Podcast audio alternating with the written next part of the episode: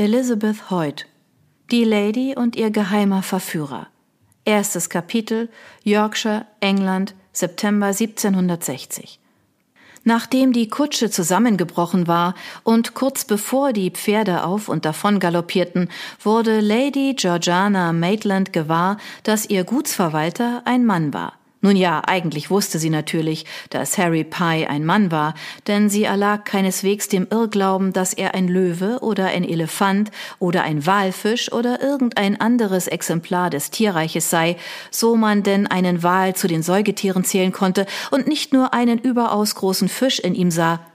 Nein, was sie damit sagen wollte, war, dass sie sich auf einmal seiner artspezifischen Männlichkeit sehr bewusst geworden war. Während sie nun so auf dem trostlos verlassenen Fuhrweg stand, der zur East Riding in Yorkshire führte, runzelte Georgie die Stirn. Um sie her erstreckte sich schier endlos das Hügelland voller Ginsterbüsche bis an den grauen Horizont. Wegen des heftigen Unwetters setzte die Dunkelheit früher ein und weitaus rascher als erwartet. So trostlos und verlassen war es hier, dass sie sich genauso gut am Ende der Welt hätten befinden können. Würden Sie einen Wal zu den Säugetieren zählen, oder ist ein Wal nur ein sehr großer Fisch, Mr. Pye? schrie sie gegen den Wind an. Harry Pye zog seine Schultern hoch, die übrigens nur von einem völlig durchnässten Batisthemd verhüllt waren, welches sich in überaus reizvoller Weise an seine Haut schmiegte. Kurz zuvor hatte er sich schon seines Rocks und seiner Weste entledigt, um John Coachman dabei zu helfen, die Pferde von dem umgestürzten Gefährt abzuschirren. Ein Säugetier, my Lady. Wie immer war Mr. Pyes Stimme ruhig und tief mit einem leicht rauen Unterton.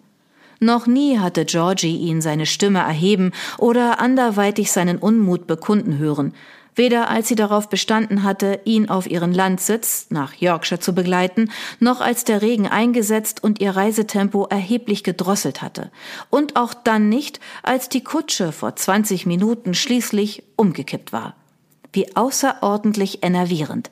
Glauben Sie denn, dass Sie die Kutsche wieder flott bekommen? Sie zog sich ihren triefnassen Umhang bis über das Kinn und betrachtete zweifelnd das ramponierte Gefährt. Der Schlag hing lose an nur noch einem Scharnier und klapperte kläglich im Wind. Zwei Räder waren gebrochen und die Hinterachse ragte in einem höchst unnatürlichen Winkel hervor. Zugegeben, die Frage war sehr töricht. Doch Mr. Pye ließ weder in seinem Verhalten noch durch seine Worte erkennen, dass er sich der unsäglichen Dummheit ihrer Frage bewusst wäre. Nein, my Lady, erwiderte er völlig ernst. Georgie seufzte. Wirklich, es grenzte an ein Wunder, dass sie beide und der Kutscher bei dem Unfall nicht verletzt oder gar umgekommen waren. Der Regen hatte die Straßen und Wege in Schlammpisten verwandelt, und als sie eben eine Kurve umrunden wollten, war die Kutsche ins Rutschen geraten. Bis ins Innere des Wagens hatten sie und Mr. Pye das laute Fluchen des Kutschers gehört, als er vergeblich versuchte, das Gefährt wieder auf Kurs zu bringen. Geschmeidig wie eine Raubkatze war Harry Pye von seinem Sitz aufgesprungen und hatte sich auf sie gestürzt.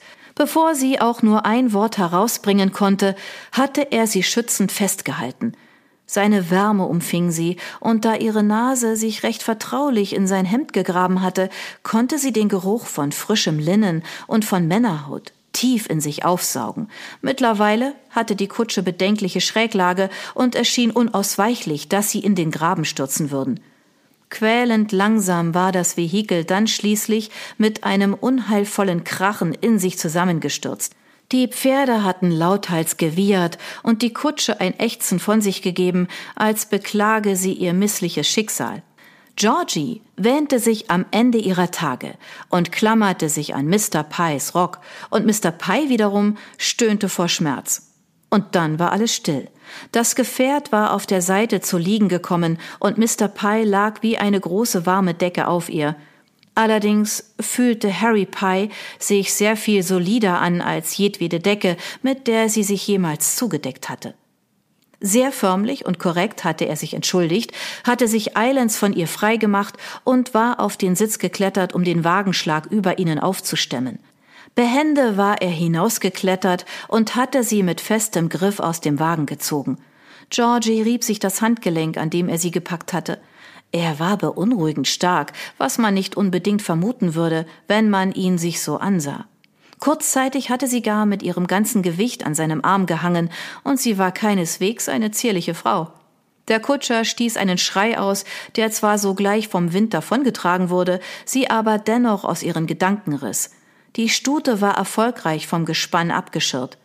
Seien Sie so gut und reiten Sie auf ihr in die nächste Ortschaft, Mr. Coachman, wies Harry Pye ihn an. Sehen Sie zu, dass Sie eine Kutsche finden, die uns geschickt werden kann. Ich bleibe derweil mit Ihrer Ladyschaft hier.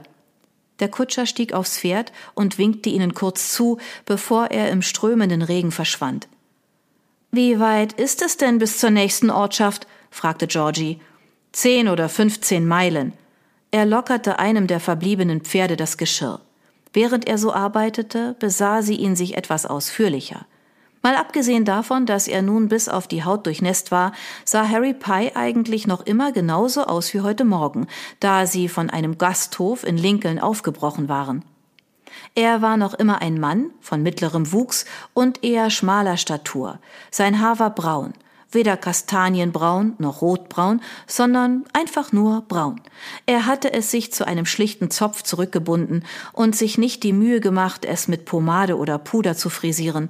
Und gekleidet war er auch in braun, braune Breeches, braune Weste, brauner Rock, ganz so, als wolle er sich hier in der tristen Landschaft tarnen. Einzig seine Augen verliehen ihm etwas Farbe. Sie waren von einem dunklen Smaragdgrün, das manchmal hell aufblitzte, was vielleicht auf doch vorhandene Gefühlsregungen hindeuten mochte. Ich frage nur, weil mir ziemlich kalt ist, murmelte Georgie. Mr. Pye sah sofort von seiner Arbeit auf. Sein Blick fiel auf ihre zitternden Hände, mit denen sie ihren Umhang am Hals zusammenhielt, und schweifte dann weiter zu den Hügeln, die sich hinter ihr erstreckten. Verzeihen Sie, my Lady, mir hätte natürlich auffallen sollen, dass Sie frieren. Damit wandte er sich wieder dem verängstigten Wallach zu, den er gerade zu befreien versuchte. Seine Hände mussten gewiss ebenso taub vor Kälte sein wie die ihren, doch er arbeitete stetig und unbeirrt weiter. Nicht weit von hier ist eine Schäferkarte. Wir könnten diese beiden hier nehmen und dorthin reiten. Er deutete mit einer knappen Kopfbewegung auf den Wallach und das Pferd gleich daneben. Das andere lahmt. Wirklich? Woher wissen Sie das?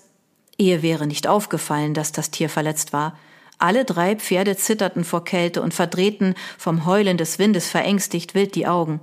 Die beiden, die sie zu dieser Karte tragen sollten, sahen kein Deut weniger mitgenommen aus als das vermeintlich Verletzte. Weil sie ihre rechte Vorderhand anzieht, knurrte Mr. Pye, der just in diesem Moment alle drei Tiere von der Kutsche abgespannt hatte, wenngleich noch alle zusammen im Geschirr steckten. Oh, hier geblieben, meine Gute. Er packte das Zugpferd beim Zaum und streichelte es, fuhr sanft mit seiner gebräunten Rechten über den Hals des Tieres. An seinem Ringfinger fehlten die beiden oberen Glieder.